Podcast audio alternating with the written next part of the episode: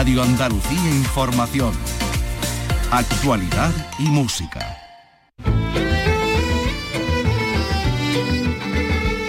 Andalucía es cultura. Con Maite Chacón. Radio Andalucía Información.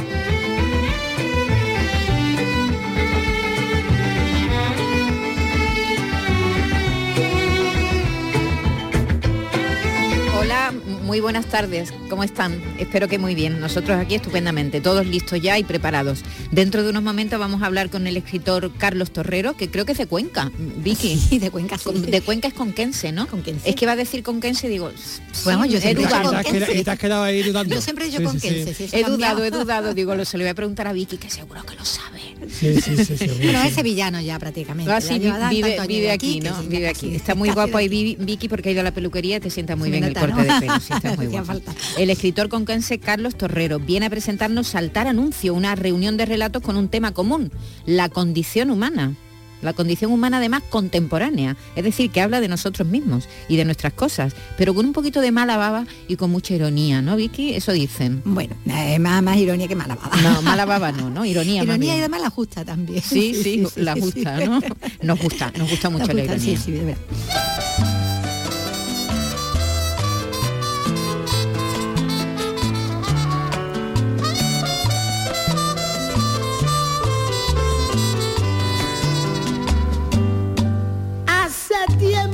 Vengo sufriendo solo por tu amor. Solo por tu amor.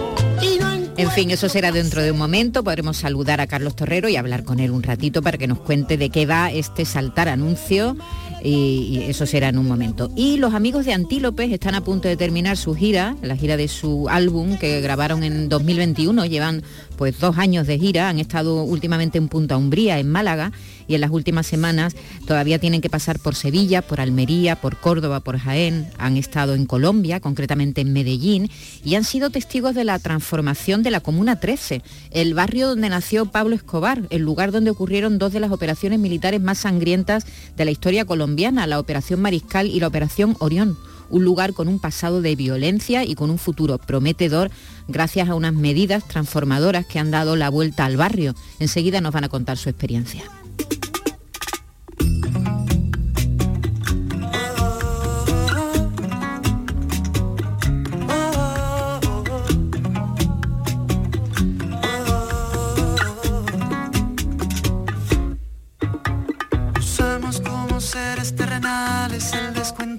En la web del tenedor. Menú con altas dosis vegetales, arreglados pero informales, como un postre cartedor. Después de un par de selfies de.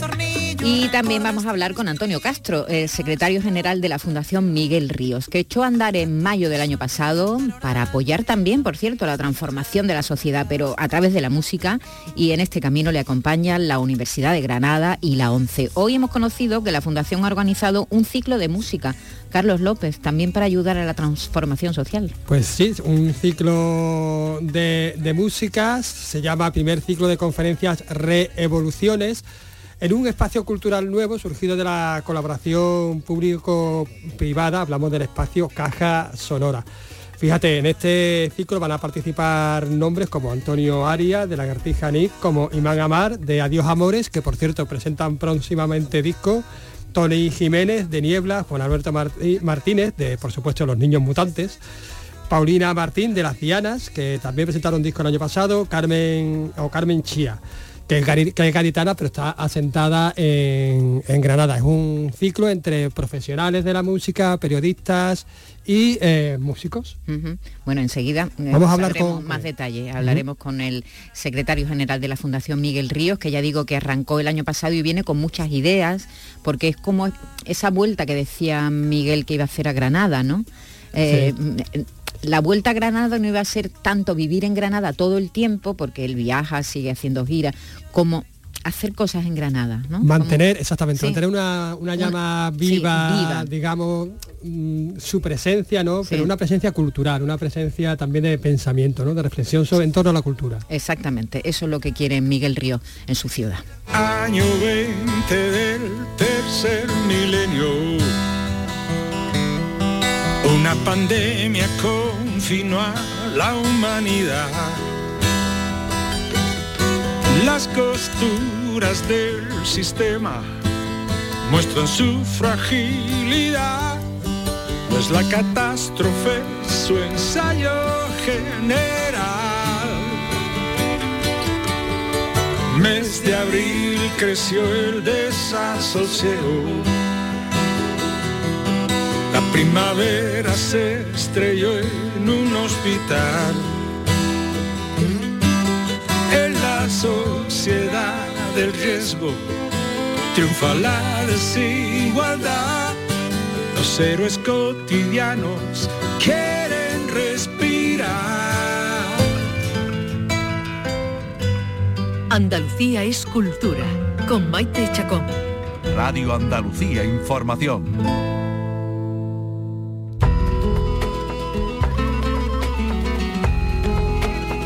Y vamos a hablar ahora de la vida y la literatura con el escritor Carlos Torrero, autor conquense de nacimiento, de niñez mallorquina y afincado y asentado en Andalucía, en Sevilla, desde hace muchos, muchos años. Hoy nos visita con su último libro de cuentos, Saltar Anuncios.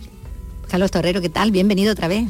Hola, muchas gracias. Gracias por la invitación. Bueno, a ti por venir con este Saltar Anuncio, uno de esos títulos impactantes tuyos, ¿no? Que, los títulos te lo, te lo curras bastante, como vamos a ver también ah, con los de los cuentos, y que ya el título decimos es mm, toda una declaración de intenciones, ¿no? Esa idea de dejar un espacio libre, sin reclamos, sin distracciones, sin mercantilismo, ¿no? Exacto. Eh, todo eso eh, es lo que resume un poco la, propuesta de, mm, mía en la ficción aquí de este libro de relatos, que lo que de alguna forma intenta reflexionar sobre, sobre eso, ¿no? Como siempre parece que tenemos algo que mm, dificulta nuestra felicidad, eh, que siempre hay algo como una especie de, cristal, de escaparate, eh, ¿no? Si está el cristal limpio, bastante invisible, pero que en el fondo no te, no te deja acceder a lo que realmente quieres, ¿no? Y eso te pasa pues hoy en día con cualquier cosa, ¿no? Y casi siempre ese obstáculo, muchas veces, eh, de una forma metafórica, pero es un anuncio. Es alguien que quiere algo, algo que de alguna forma siempre se acaba mm, traduciendo en algún tipo de interés mercantil o y bueno, solo hace falta ver las generaciones, ¿no? Eh, como pues ya no consumen música escuchándola, sino que prácticamente la ven, ¿no? A través de YouTube, por ejemplo, y pues cualquier videoclip tiene que estar continuamente, si lo quiere ver, dándole a saltar anuncios, saltar anuncios, saltar anuncios, y eso va creando una ansiedad que, yo creo que al final, pues claro, la publicidad eh, en ese sentido eh, ha colonizado prácticamente todos los espacios y eh, no, hay tiempo, ¿no? Ni deja espacio un poquito para la reflexión, para el silencio, para poder ver las cosas con perspectiva. Tú sí, con, esta, con este libro, con este espacio de libertad en el que se puede disfrutar de, la lectura de, esta larga veintena de cuentos ¿no? que, forman este, este libro, cuentos que nos hablan de, perdedores, del hombre y, de alguna mujer de nuestros días, en su mayoría escritores de más o casi siempre menos suerte en el oficio, ¿no? porque eso va también un poco ¿no? del desencanto. ¿no? Sí, eh, la verdad es que este libro lo mm, vino a, formar un poco la, lo que es la columna vertebral de una idea que llevaba yo en la cabeza y era de, hacer, digamos, eh, tres libros de cuentos, de escribir un tríptico, ¿no? una trilogía del, desencanto, que empecé con Lejos del champán que, y, que pues este de alguna forma eh, continúa esa exploración, pero de una forma totalmente diferente, porque yo cada vez que me planteo eh, o que necesito escribir un libro, eh, lógicamente para mí tiene que ser algo totalmente diferente, aunque, aunque el otro haya funcionado bien o haya conectado con los, con, los lectores, em, o una serie de cosas que ya es muy importante para cualquier escritor, como cualquiera que nos esté escuchando puede entender, pero eh, es fundamental el, que el tener tú también una idea clara de tu obra ¿no? o, hacia dónde vas. ¿no?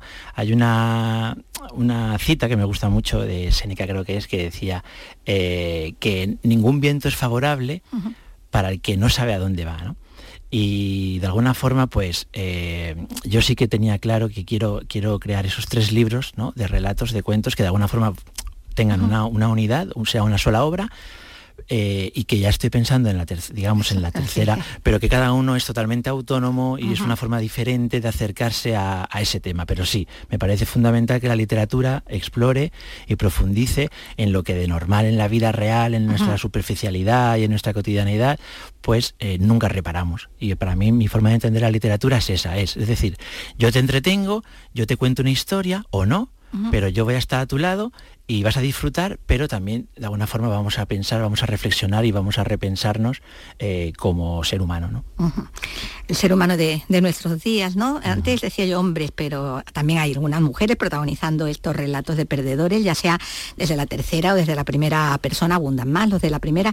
Eh, bueno, como esa Luna Winter, ¿no? Que, hemos escuchado al principio, que abre el libro en ese El peligro de hacer un Clarice Lispector, eh, esa mujer que escribe intensos relatos que carecen de argumento, pero que profundizan en la, en la percepción de la mujer, ¿no? Lo, que ella escribe, y que es un título y una historia, la de esa cajera que, que enjaula una escritora, ¿no? que lleva esa escritora adentro, eh, que apunta ya toda esa metaliteratura que vamos a ver que hay eh, en estos cuentos y que está bueno, pues muy presente, ¿no? ya desde, desde las mismas reflexiones ¿no? que tienen los distintos personajes. ¿no? Sí, es, un, es eh, el otro eje sobre el que se apoya el, libro y es que de alguna forma intenta, eh, en algunos clubes de lectura y en algunas, algunos encuentros me ha, hecho mucha ilusión eh, ver cómo diferentes tipos de personas de perfiles muy distintos, desde catedráticos hasta mm, señoras de la limpieza, te diría, incluso casi, casi cayendo casi en los clichés, ¿no? de, gente muy distinta, muy dispar, ha podido eh, disfrutar del libro y ha podido entresacar en función de su, digamos, de su experiencia lectora o de su vida, tal cual, de su experiencia personal, una serie de, que me decían que es como, que también tiene como un, punto de, ensayo, ¿no? Y sobre todo de, intentar ahondar en por qué la escritura, por qué la literatura y, es, verdad que tiene eh, un componente muy fuerte también de eso, ¿no? De, metalenguaje, de, meta, de metaliteratura, de, porque la mayoría de los personajes pues quieren ser escritores, pero en realidad Em, es, un, es, un, lugar que, puede ser, eh, que, puede transitar cualquiera, porque se trata de que de alguna forma todos necesitamos ilusiones, todos tenemos objetivos o, sueños y que, bueno, pues que eh, muchas veces no llegan por mucho que te dejas la piel o, ya no, depende, o no, dependen de ti en contra de ese relato que parece que todo es posible, si tú quieres, si tú quieres, si tú quieres. si tú quieres, puedes, no todo es tan positivo. Claro, yo creo que hay una delgada línea entre motivar a la gente o intentar que no caiga en la desidia, ¿no? Y, engañarla. y efectivamente vivir un relato de mentira continua, ¿no? Y entonces yo creo que la literatura, eh, a mí me, lo que intento es eso, al menos eh, dar una, una búsqueda de verdad, ¿no? aunque sea una verdad literaria, ¿no? pero que de alguna forma nos valga o le valga al lector para, aplicarlo en su vida o simplemente se sienta eh, interpelado y le dé para, para, pensar o reflexionar sobre eh, qué es lo que nos une, ¿no? Porque también es un libro que habla de qué es lo que nos une.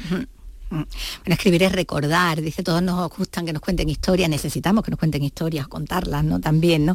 Bueno, el, el oficio de escribir está sobre representado, ¿no? Eso dice que dicen, ¿no? Uno de los protagonistas, el escritor, y él lo rebate, ¿no? Bueno, si esto está sobre representado, a ver si hay otras cosas que no, ¿no? Claro, eso es una cosa que también a veces yo creo que se cae mucho en el esnovismo, ¿no? En el de ir, en contra de algo siempre parece que a veces es atractivo, ¿no? Y más en una sociedad en la que estamos que está todo muy, muy radicalizado, ¿no? Todo muy polarizado. Entonces, la, la gente que intenta decir, no, no, mm, vamos a pensar esto, quizás esto también tiene eh, su crítica o incluso yo soy muy crítico también, ¿no? o sea, yo hay mucha autocrítica aquí. Eh, creo que es sano. Duro también consigo, contigo mismo. Hay que ser compasivo con uno mismo y con los demás, pero también hay que ser duro. Hay que de Claro, y sobre todo si la das. Si repartes a todos, si repartes a los demás, creo que es un ejercicio. de... te queda un palito tú.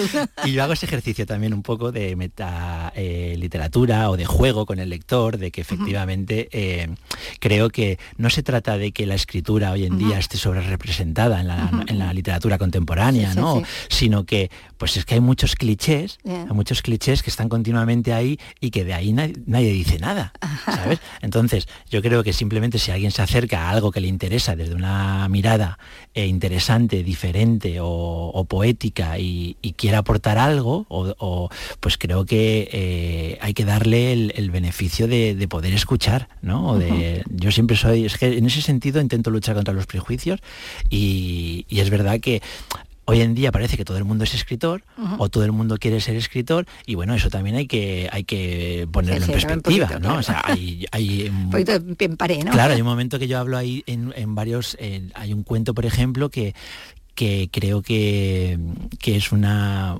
crítica eh, feroz e incisiva de un poco como hoy en día pues tú pegas una patada en la piedra y salen 5.000 talleres ¿no? de escritura. y aquí tenemos un, taller de no, un no taller de escritura. Claro, yo lo que propongo es un taller, o sea, un, no taller, de, un, no taller de escritura. O sea, una persona que de repente te, la encuentras en internet con su página web, te metes en su pestaña de sobre nosotros. Esto es un anuncio.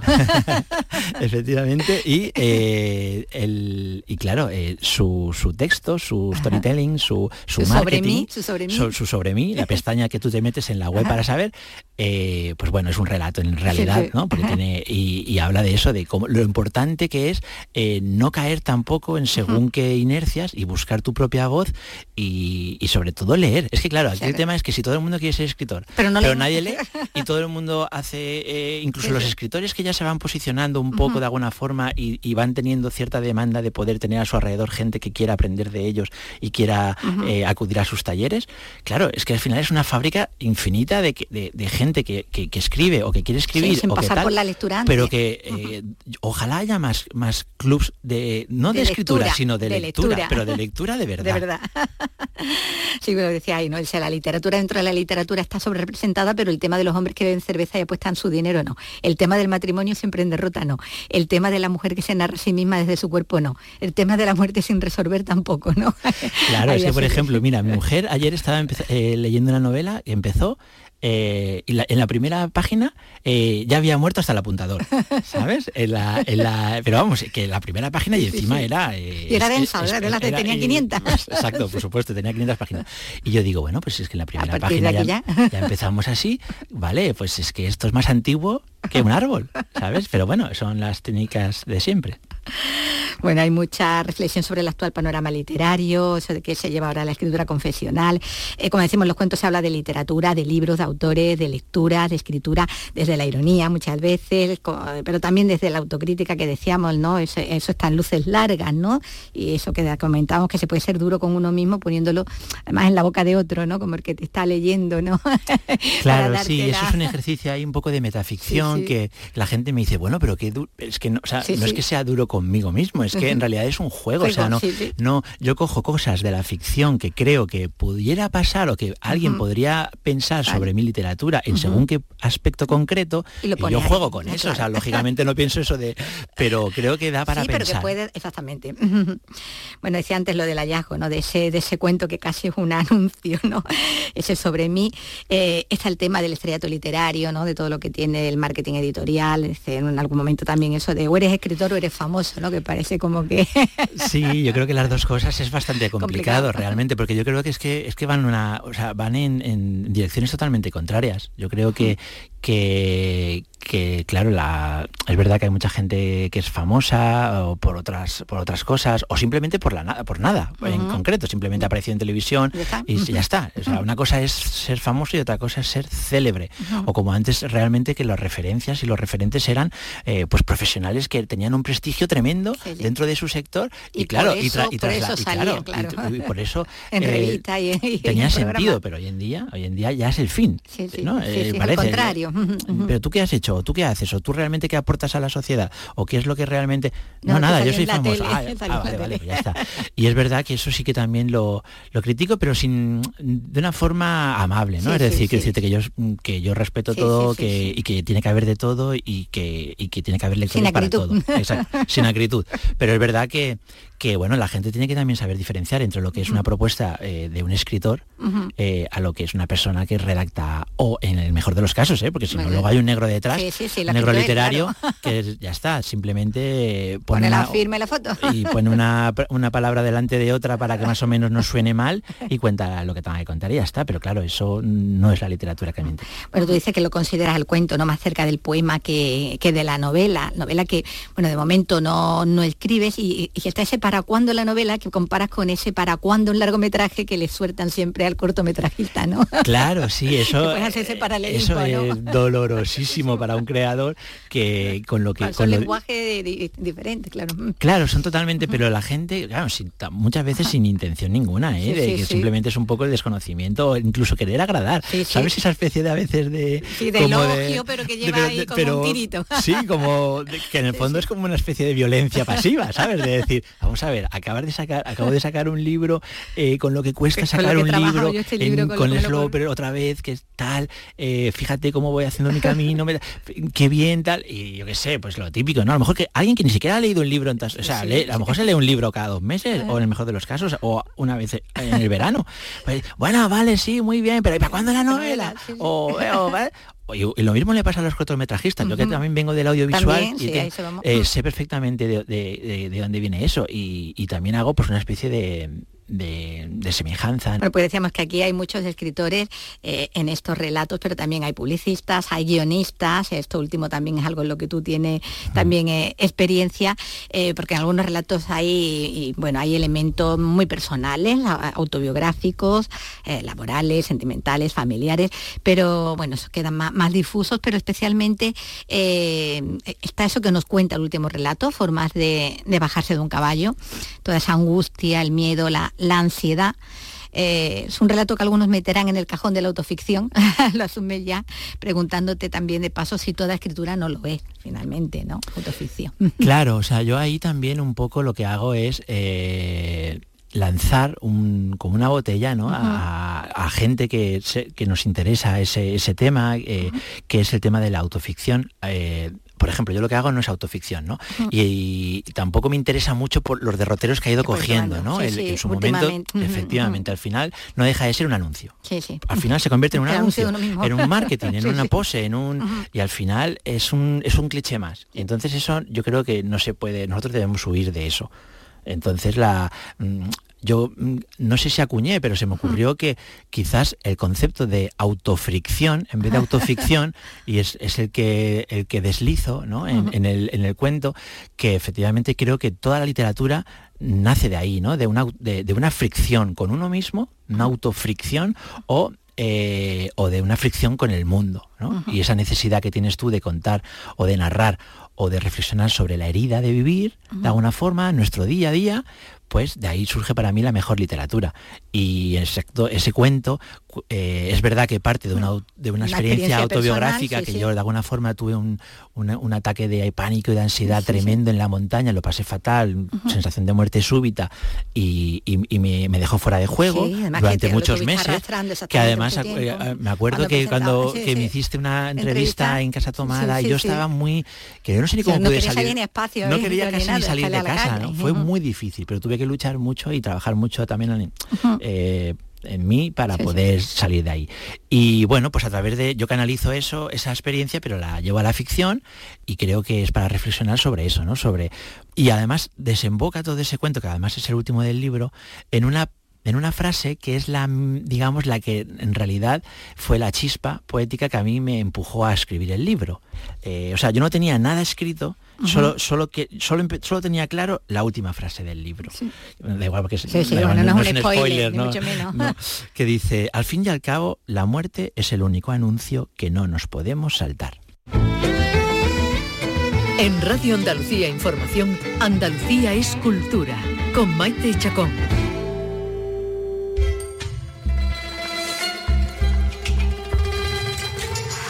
Esto nos contaba Carlos Torrero, que ha venido a presentarnos este libro de relatos Saltar Anuncios. Y el Sindicato Andaluz de Trabajadores ha convocado una huelga indefinida del colectivo de modelos del natural de la Universidad de Sevilla. Javier Moreno ha estado con ellos porque además han hecho una protesta muy original. Javier, buenas tardes. Hola Maite, ¿qué tal Carlos? Buenas tardes. Sí, muy original porque la forma en que han protestado para, para destacar el trabajo creativo y el esfuerzo físico que ellos hacen durante a veces 10, 12 horas que tienen que estar posando, pues mm, lo que han venido a decir es que el trabajo este no lo hace cualquiera, porque hay quien piensa, oye, es que lo que tú haces lo hace cualquiera, no cualquiera no se desnuda delante de un grupo de personas. Cualquiera no está 10 horas eh, en una pose determinada posando para que 15, 20 chicos y chicas de la Escuela de Bellas Artes te estén, te estén pintando. ¿Qué han hecho? Han, han recortado la imagen de algunas obras de arte de la, de la pintura universal eh, y hemos sabido, hemos recordado quién era María Teresa López. María Teresa López es la, la, chiquita piconera de Julio Romero de Torres, que la han sacado del cuadro y la han puesto ahí y han dicho, sin modelos como este o la modelo, el modelo que sirvió de a Gustav Klimt para el beso, sin estos modelos, estos cuadros no hubieran sido realidad. No, tienen sentido. Si los modelos del arte no hubiese sido el que es. Efectivamente, porque además uno de los valores que tiene la Facultad de Bellas Artes, y por lo que nos han contado muchos estudiantes, eligen la facultad es porque hay modelos vivos, son personas. Eh, porque no es común en, las facultades, no, en todas las facultades, hay, modelos vivos. Porque debe ser un, entre comillas, que se me entienda, un lujo y un producto caro. Dice, pero nosotros no somos un producto, nosotros somos personas. Eh, había una chica, eh, Beatriz, que es una actriz además, dice que cuando puedo me dedico a esto, pero claro, como me parten el turno, como me hacen trabajar por la mañana y por la tarde, no me puedo dedicar a, otras cosas, pues me tengo que dedicar a esto. Y estos son cobros por minutos, eh, pues, sueldos de 900 euros, a veces no llegan ni mil, euristas, personas que están en la plantilla de la Facultad de Bellas Artes, algunos llevan 28 años trabajando y las condiciones salariales son estas que, nos expresaba el, el, representante de todos ellos que ha estado allí posando, Cristian Carchereri, es un italiano que lleva mucho tiempo aquí en Sevilla, y esto es lo que hablaba de las condiciones. Pero hay muchísimas más reivindicaciones que tenemos. Eh, permiten utilizar los teléfonos móviles en clase y por lo tanto estamos totalmente vendidos con nuestra imagen ante la tecnología, porque ya sabemos qué pasa cuando haces una foto con un móvil. Y eso tampoco lo quieren cambiar. Es decir, que hay muchas reivindicaciones detrás, pero por lo menos que tengamos un sueldo digno para vivir como cualquier trabajador es que hace unas dos semanas eh, protagonizaron una protesta, estaban, ha habido un CERCLA, eh, han ido al Servicio Extrajudicial de Resolución de Conflictos, pero ni la universidad ni la empresa eh, les da una, solución. Desde hoy estamos en huelga indefinida. Y lo que me ha gustado mucho, porque además he conversado con ellos, es que delante de la representación que han hecho en la Plaza de la Encarnación, había un grupo como de 30 estudiantes que se han ido allí al suelo, se han sentado con sus cuadernos y han estado haciendo bocetos, dibujos, estudios de lo que estaban viendo delante. Es decir, que cuentan con el apoyo de los estudiantes. Con el apoyo de los estudiantes, que los estudiantes dicen, oye, es que no es lo mismo pintar un maniquí o un muñeco de goma que pintar a una persona que está haciendo una representación. Y Cristian además agradecía mucho esto, ¿no? Nosotros estamos eh, muy emocionados porque la verdad que estamos teniendo muchísimo apoyo por parte de los alumnos. Están aquí, no están en clase, están aquí trabajando igual que como si estuviesen en clase, porque al final nosotros somos su herramienta. No es tanto el aula o el profesor explica, pero sin nosotros no tiene sentido nada en la facultad. Por lo tanto, están aquí disfrutando de nuestro posado, que nunca, nunca pueden ver un posado de este tipo y hoy creo que lo están disfrutando mucho.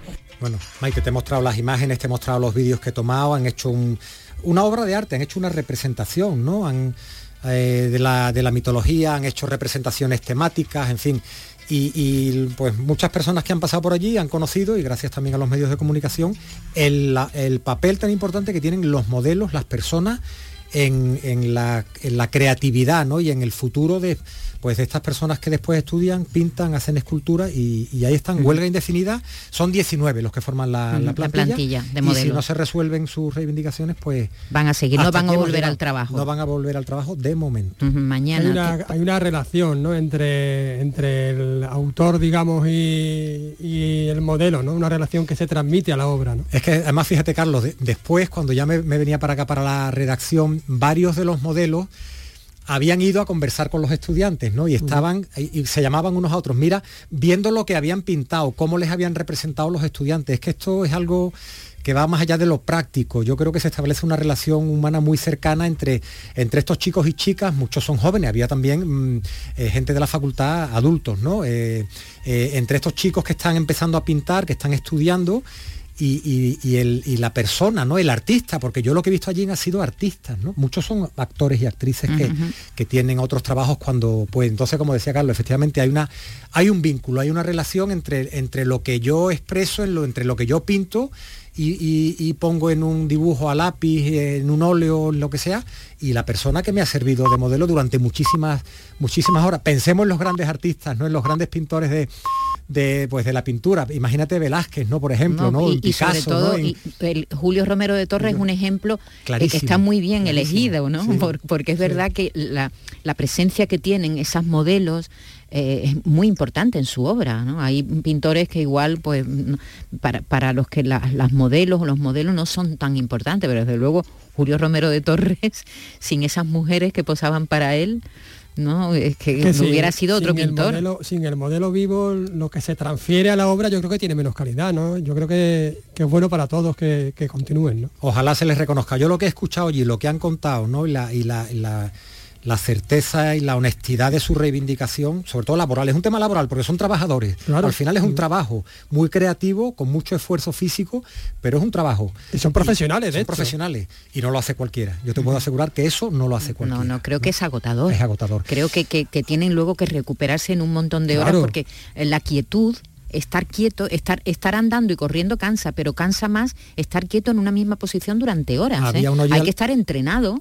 y, cansa muchísimo. Uno de ellos llevaba 23, otro 28 años de, trabajo en la, en la facultad, operado de cadera, porque las poses que tienes que hacer tantas horas y horas y horas requieren un esfuerzo y eso yo creo que hay que reconocerlo. Y, son, son modelos, son, a ver cómo te lo explico. Super estilizados me vas a preguntar. Eh, super ¿Cómo son? No, hay algunos que sí, que están cachas, otros no, otros son personas normales. normales como los, como, como normal es una persona que está cachas, que está fuerte, pues otro es normal sin estar, sin estar cachas. De, de 30, 40, 50, rozando los 60 años, chicos, chicas, mujeres, hombres. Cualquier, cualquier, cualquier cuerpo es válido para, cualquier cuerpo es válido, vestido. Mm. Eh, semivestido, algunas chicas llevaban los senos al aire, no era una, es algo que se puede hacer en la calle eh, perfectamente. Mm, padres, madres de familia, con hijos, con hijas, pues, gente como la que te pues encuentras por la calle que tiene ese trabajo. Llevan ya semanas reivindicando, hoy han hecho este acto, a partir de ahora tienen esta huelga indefinida, mañana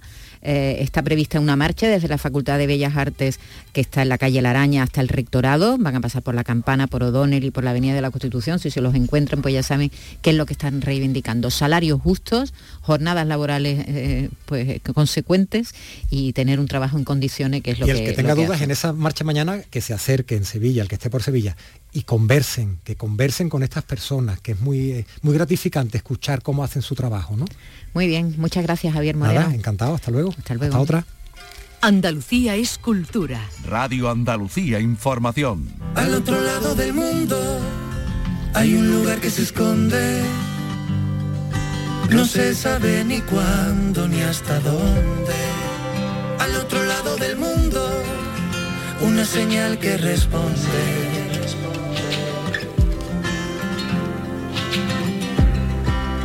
Al otro lado del mundo hay una tierra sin nombre. No hay nada que nos tape el horizonte. Al otro lado del mundo, a donde no llega el hombre.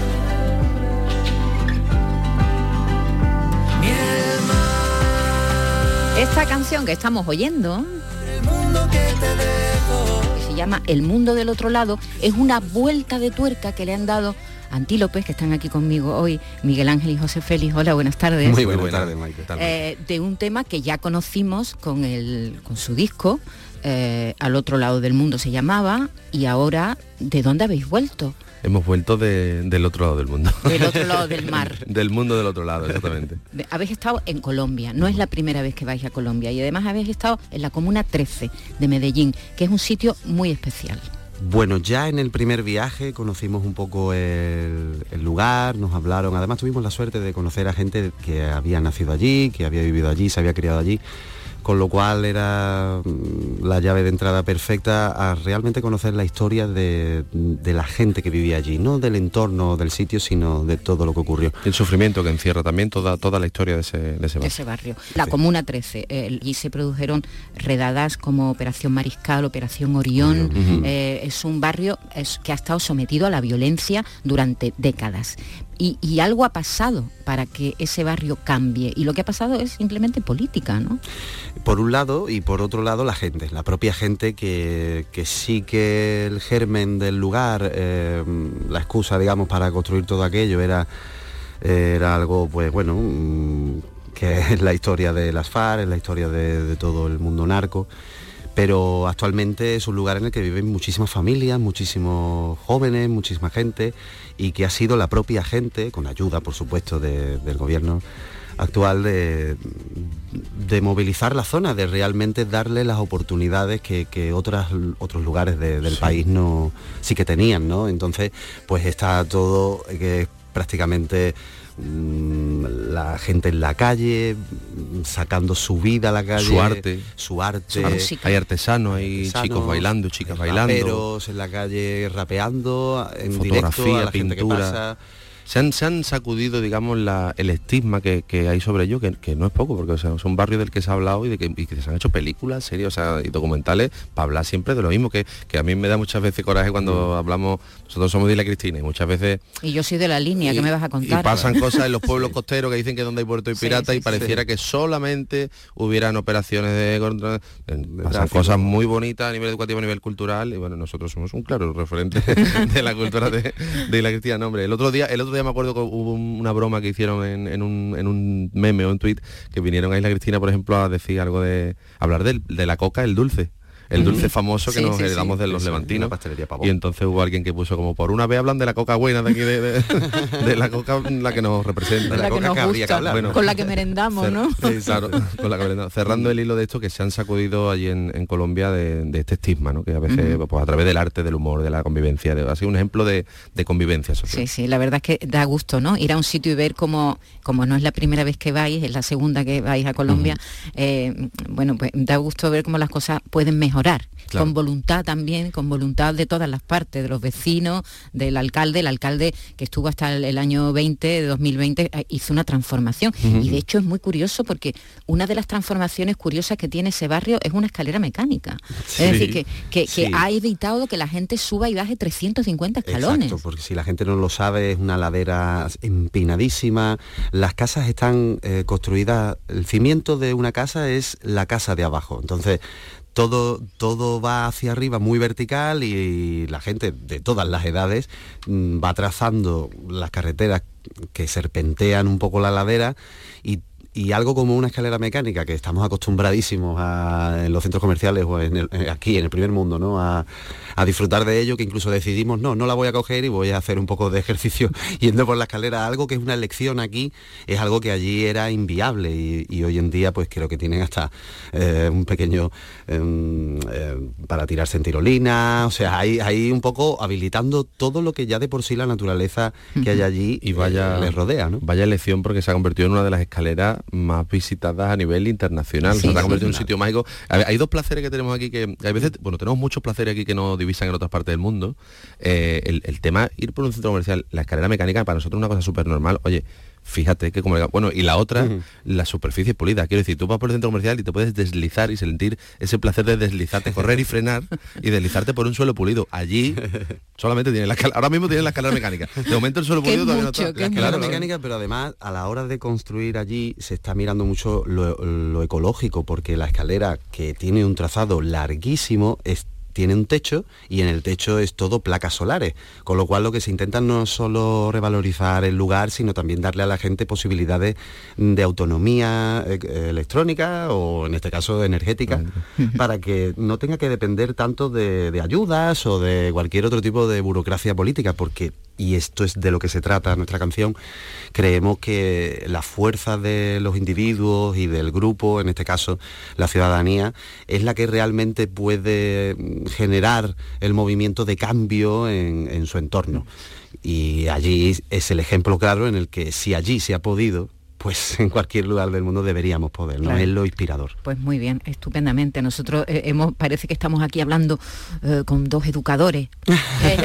Estamos hablando con dos grandes músicos, con Antílopes. Estamos hablando de, de una transformación, porque cuando uno viaja, como decíamos, nunca vuelve igual. Sobre todo cuando nace ese turismo, ¿verdad? De masas horrible, Sí, que, sí. que eso da igual todo. Estamos con Miguel Ángel y con José Félix, que están de gira con su disco Mutar Fama todavía, un disco que, que sacaron en el año 21 y que os sigue dando muchas alegrías. Sí, acabando estamos la gira, una gira que como dices, pues se ha alargado tanto que, que se va a juntar prácticamente con la grabación de- de- del nuevo disco que estamos ya, que estamos ya tramando. Y un disco, bueno, un disco que, que creo que se ha convertido en eterno como disco en general, porque está en el imaginario de todos nuestros seguidores, y nosotros pues mm, nos va a dar hasta pena un poco porque creo que ha sido una de las giras más, más bonitas de nuestra carrera. Pero ya, habré- ya tendréis nuevas canciones. Claro, seguro. claro, claro. Esa Nosotros- cabecita no para. No, no, no paramos, nu- nunca hemos podido. Es que somos autónomos y en España, y en ¿sabes? Que, es que- Claro, claro, sí. No, ver, nosotros somos de girar y somos siempre de estar apuntando y además siempre estamos metidos en algo. Siempre que sí el libro, que sí el carnaval, ayudando a la gente de allí de la fiesta y, y somos muy inquietos. No, no es educadores, somos inquietos. Inquietos, es verdad. Habéis tenido tiempo para hacerle un homenaje a Nino Bravo. Sí, es de ¿no? sus grandes canciones, pero no tan explotadas. La gente Sí. suele Exacto. cantar Libre, Sí, Noelia, sí. América. ¿Cómo se llama? Esta se llama Hoy mi mundo está Hoy mi mundo, ¿no? Mi mundo está vacío. Mi mundo está Hoy mi vacío. mundo, Dios. Pienso en el pasado y al mirar atrás, todo vuelve a comenzar. Esperando en casa, yo en cualquier lugar y un pretexto al regresar. Luego en la mañana de mi soledad, un vacío al despertar.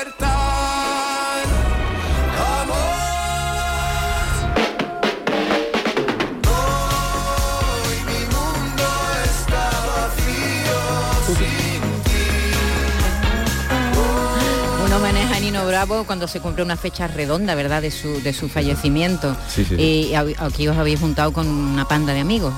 Sí, está Conchita, está eh, Ari de Tecanela, está Ciudad Jara, el niño de la hipoteca, que es nuestro hermano. Y bueno, a todos les gustaba mucho Nino Bravo y esta canción y les pareció un, un movimiento muy bien pensado. Sabíamos que te- teníamos poca fuerza a nivel, cuando se cumplen estas fechas tan redondas, salen en todos los programas, las grandes editoriales, las grandes discográficas, los programas. Pero digo, vamos a hacerlo a nuestra manera y, y bueno, y que y lo inyectamos en, Ahí está. en la corriente. Un cariñito, una caricia y un recuerdo, ¿verdad? Sí. Un artista tan grande. Pero bueno, estuvo bonito, estuvo bonito, porque además incluso... bueno, el videoclip está muy bien. El videoclip... Hay un, hay un mm, breakdance, ¿no? Sí, exacto, Chico de. Huelva que baila de. Huelva. Muy bien, por cierto. popping se llama ese, ese estilo que de popping, popping, que, popping. que esta gente son muy gurús de estas cosas. Claro, ahí si no estás y hay que, y hay que, claro, no, no, hay que- hay que respete, que, que veamos que respetamos el, el arte del popping. Pero incluso, por ejemplo, la, la Fundación de Nino Bravo, las redes sociales de Nino Bravo, que durante esa semana pues estaban desbordados, yo creo, con, con peticiones y cierres de televisiones, de telediarios, de todo el mundo hablando del asunto, porque además, muy merecidamente, había que hacerlo.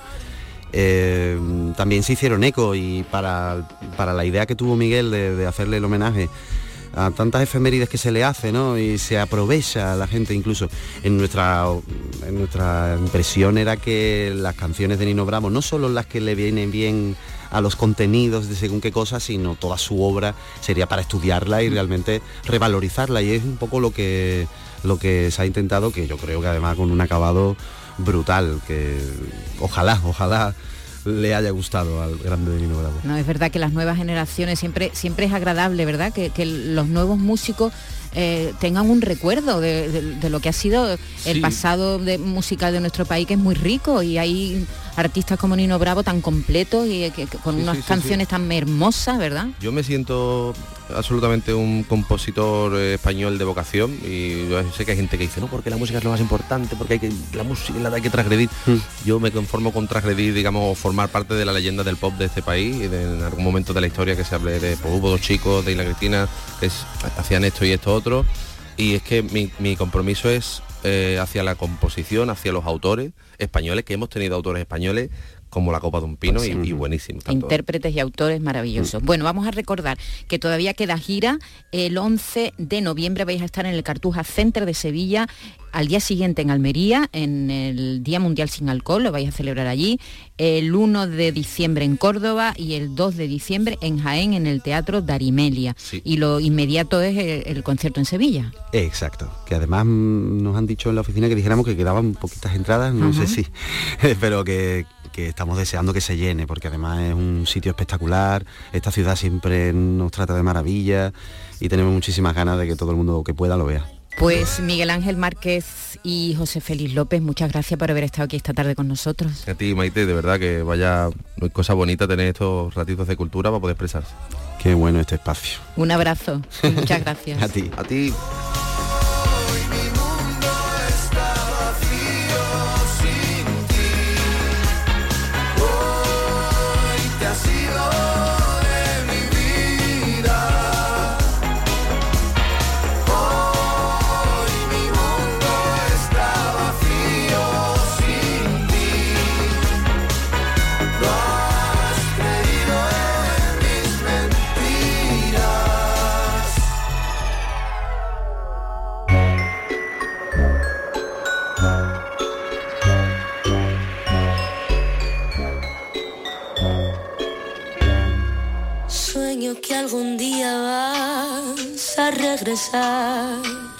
Perdonando una vez más.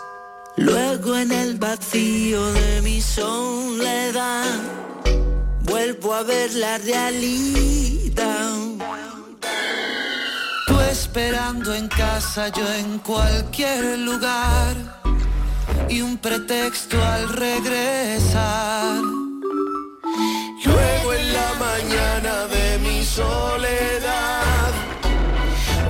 vacío al despertar. Amor. Hoy mi mundo está vacío sin ti.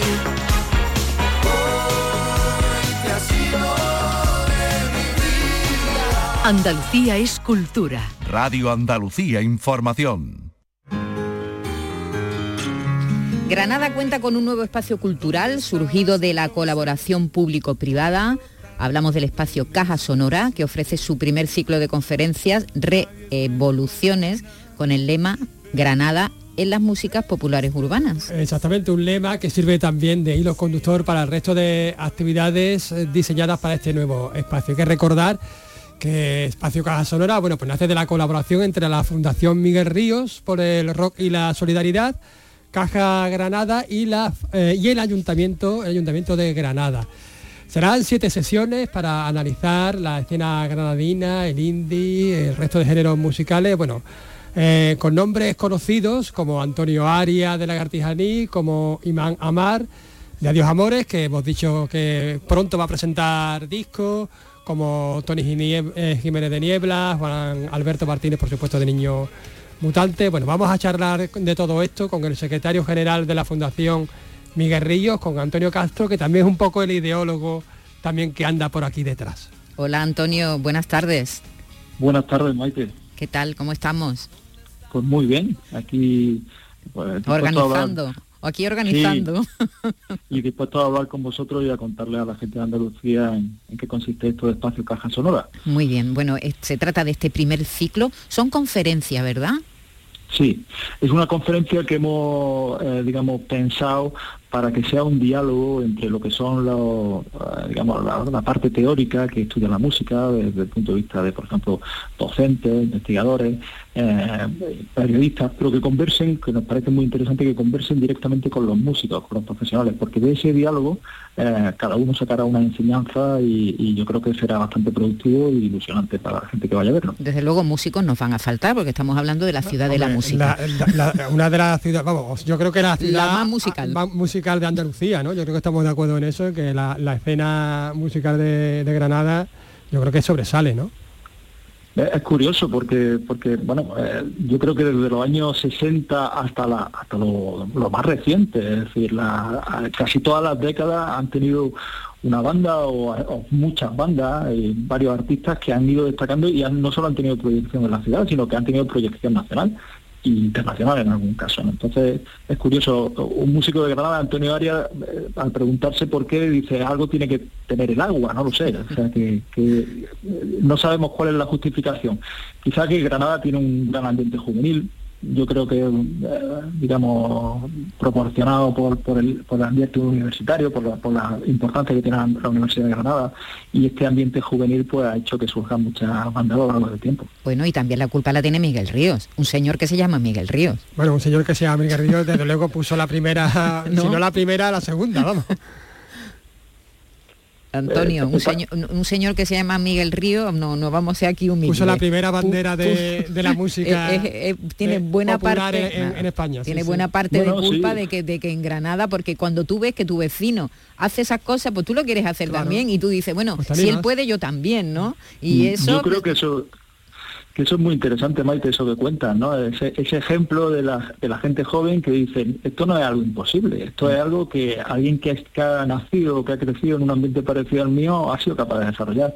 Y en ese ambiente a lo mejor distinto, pues, totalmente distinto al que hoy en día va la música, pues bueno, pues Miguel, que es un luchador, es un luchador de fondo, ¿no? Eh, ahí lo demuestra con sus 60 años de carrera, pues ha sido un ejemplo para, para, la, para la ciudad, pero yo creo que más allá de la ciudad, porque bueno, Miguel no solo es un ejemplo, Miguel no solo un gran cantante, que todo el mundo reconoce su voz, sino que eh, Miguel también eh, es reconocible porque ha hecho bastante por la industria musical, ¿no? Los de primeros conciertos con un tamaño, digamos, eh, estándares europeos, eh, fueron los conciertos que en los 70 y en los 80 organizó Miguel Río. Y, y bueno, y para, por toda la profesión, Miguel es, con- es reconocido como un, como un buen compañero, alguien que se preocupa de, no solo de, sino de, de- los compañeros, pero de los compañeros de los músicos, pero de los compañeros también de los técnicos y de toda la gente que participa en la organización y que ha intentado siempre dignificar un poco todas las profesiones que han ido alrededor de, de este evento. Y eso eh, es algo que, que está ahí y ese legado es un legado que la Fundación Miguel Ríos pues quiere seguir manteniendo sigue- quiere seguir desarrollando. Ese es el legado que vive en, en artistas actuales de, pues no sé, como las Dianas, por ejemplo, que son muy jóvenes, como Adiós Amores, eh, de gente que va desde el indie hasta, hasta el trap, ¿no?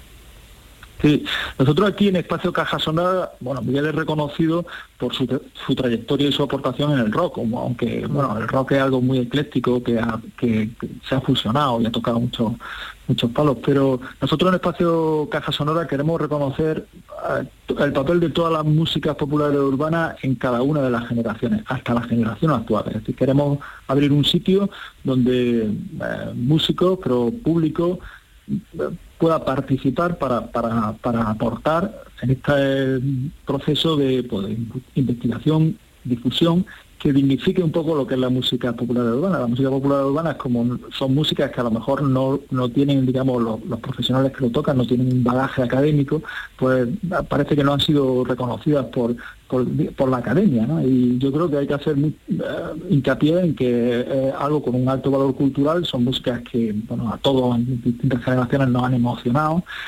y cada generación ha tenido la suya propia que le ha dado su propia identidad, es decir, es algo culturalmente muy potente y muy importante. Eh, de cultural, culturalmente, eh, un poco a lo que, a lo que dices, tiene un valor de representación, ¿no? De cada, de cada momento, ¿no? Eh, Sí, vamos, no entendí muy bien tu pregunta, pero creo que... Sí, de- de- te- sí, sí, de- que, que representa cada, cada generación, digamos, ¿no? Exactamente, El, rock, el trap, el indie, el flamenco, Claro, el claro. La fusión Claro, del flamenco con, con Claro. otra música, de, de- de la fuente, por ejemplo, ¿no? por ejemplo... que eh, nace de, creo- de Morente, es decir, y, que, y- ejemplo. y que nace de otros que vinieron anteriormente a las cuevas de Sacramonte. Es como, ¿no? Se van dando como Pero el que tiene- testigo. ¿no? Claro, pero que tiene un valor representativo también está en, la- digo la música popular, que aunque esté alejado de la academia, pero que tiene un, un valor representativo cultural eh, y representativo de cada momento histórico, de cada generación. Está claro, y, ahí surge, por ejemplo, la razón y el nombre del ciclo de conferencias con el que inauguramos la programación de Espacio Caja Sonora, ¿no? Ese revoluciones, eh, bueno, esas evoluciones, ¿no? Evoluciones de la música, fusiones que hace la música, que en muchos casos son tan radicales que podemos llamar revoluciones y que coincide en el nombre con aquellos discos de vinilo que eran famosos antes y que ahora se han vuelto a poner en, en- en la actualidad que funcionaban o distinguíamos por el número de revoluciones por minuto que hacían. Ese es el sentido un poco de la, de la- del ciclo de conferencias. Que se vea la conexión entre, o la evolución entre lo que ha habido antes y cómo ha ido cada generación generando su propia música, que en, en parte también ha sido contestación a las generaciones anteriores, y que, que cómo eso ha ido evolucionando y ha ido aportando elementos nuevos que desde el principio hasta el fin todos son valorables y todos son todos aportan y todos crean identidad para las personas eh, jóvenes. Si nosotros queremos eh, con este espacio Caja Sonora conectar con las personas jóvenes, no nos podemos olvidar de la música que les gusta a ellos. Hace un momento decíamos que también nos sonaba esta, esta historia, esta iniciativa, a la ligazón que Miguel quiere tener con la ciudad. Es decir, que, que Miguel quiere seguir estar, esta- estando presente alguna manera, en, Granada, ¿no? Presente, sí. Bueno, esa es la idea un poco de, la creación de la fundación, de la Fundación Miguel Río. Nosotros, eh, pues, pues eso, un, grupo de, de personas alrededor de Miguel, pues familia, amigos, colaboradores, pues con el deseo este de seguir eh, dando un cierto reconocimiento y dándole proyección al, al legado, pues pensamos que, que bueno, que en Granada es necesario poner un mar- en marcha, por, Granada por lo que hablábamos, ¿no? lo, que, lo que decíais antes, ¿no? de la cantidad, el, el bagaje de grandes bandas y grandes artistas que han salido ahí, pues es necesario poner en, pie y poner en valor todo ese eh, patrimonio, porque al final es patrimonio, y crear un, un- un centro, un, espacio que, que este espacio Caja Sonora, que vaya progresivamente dotándose de más contenido a través de conferencias, pero también a través de conciertos, pero también a través de participación con laboratorios ciudadanos, es decir, una serie de eh, elementos o actividades que vayan dotando de contenido y que vayan haciendo este, esta labor de eh, pues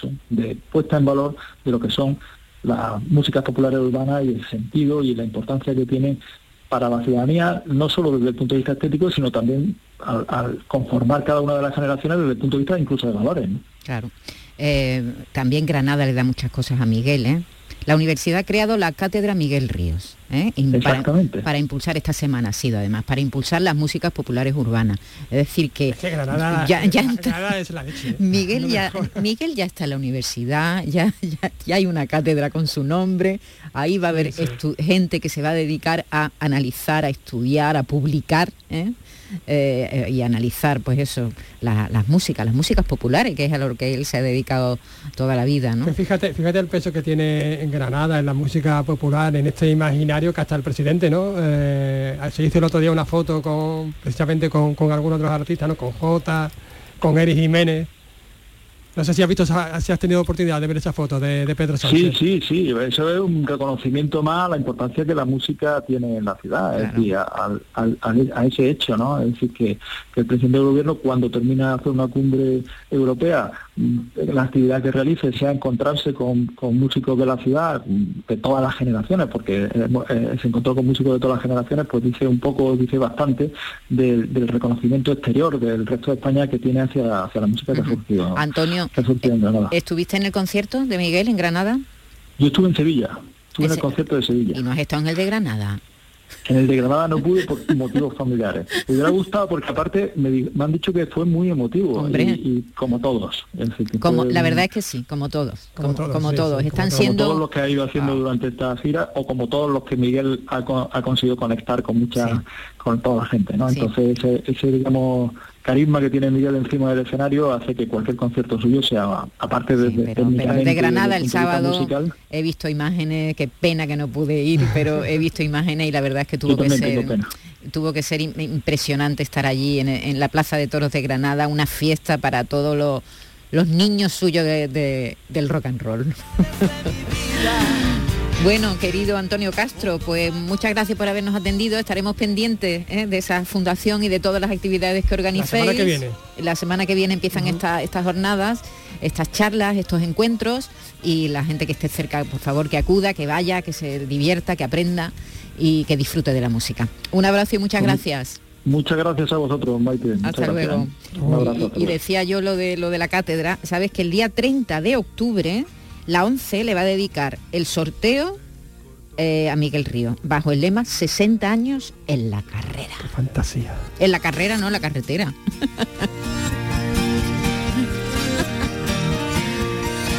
Que nos vamos. Bueno, y en la carrera también, y en y la carrera musical, claro, no pasa nada. Que nos vamos, que lo hemos pasado muy bien, que hasta mañana. Adiós, que lo pasen bien.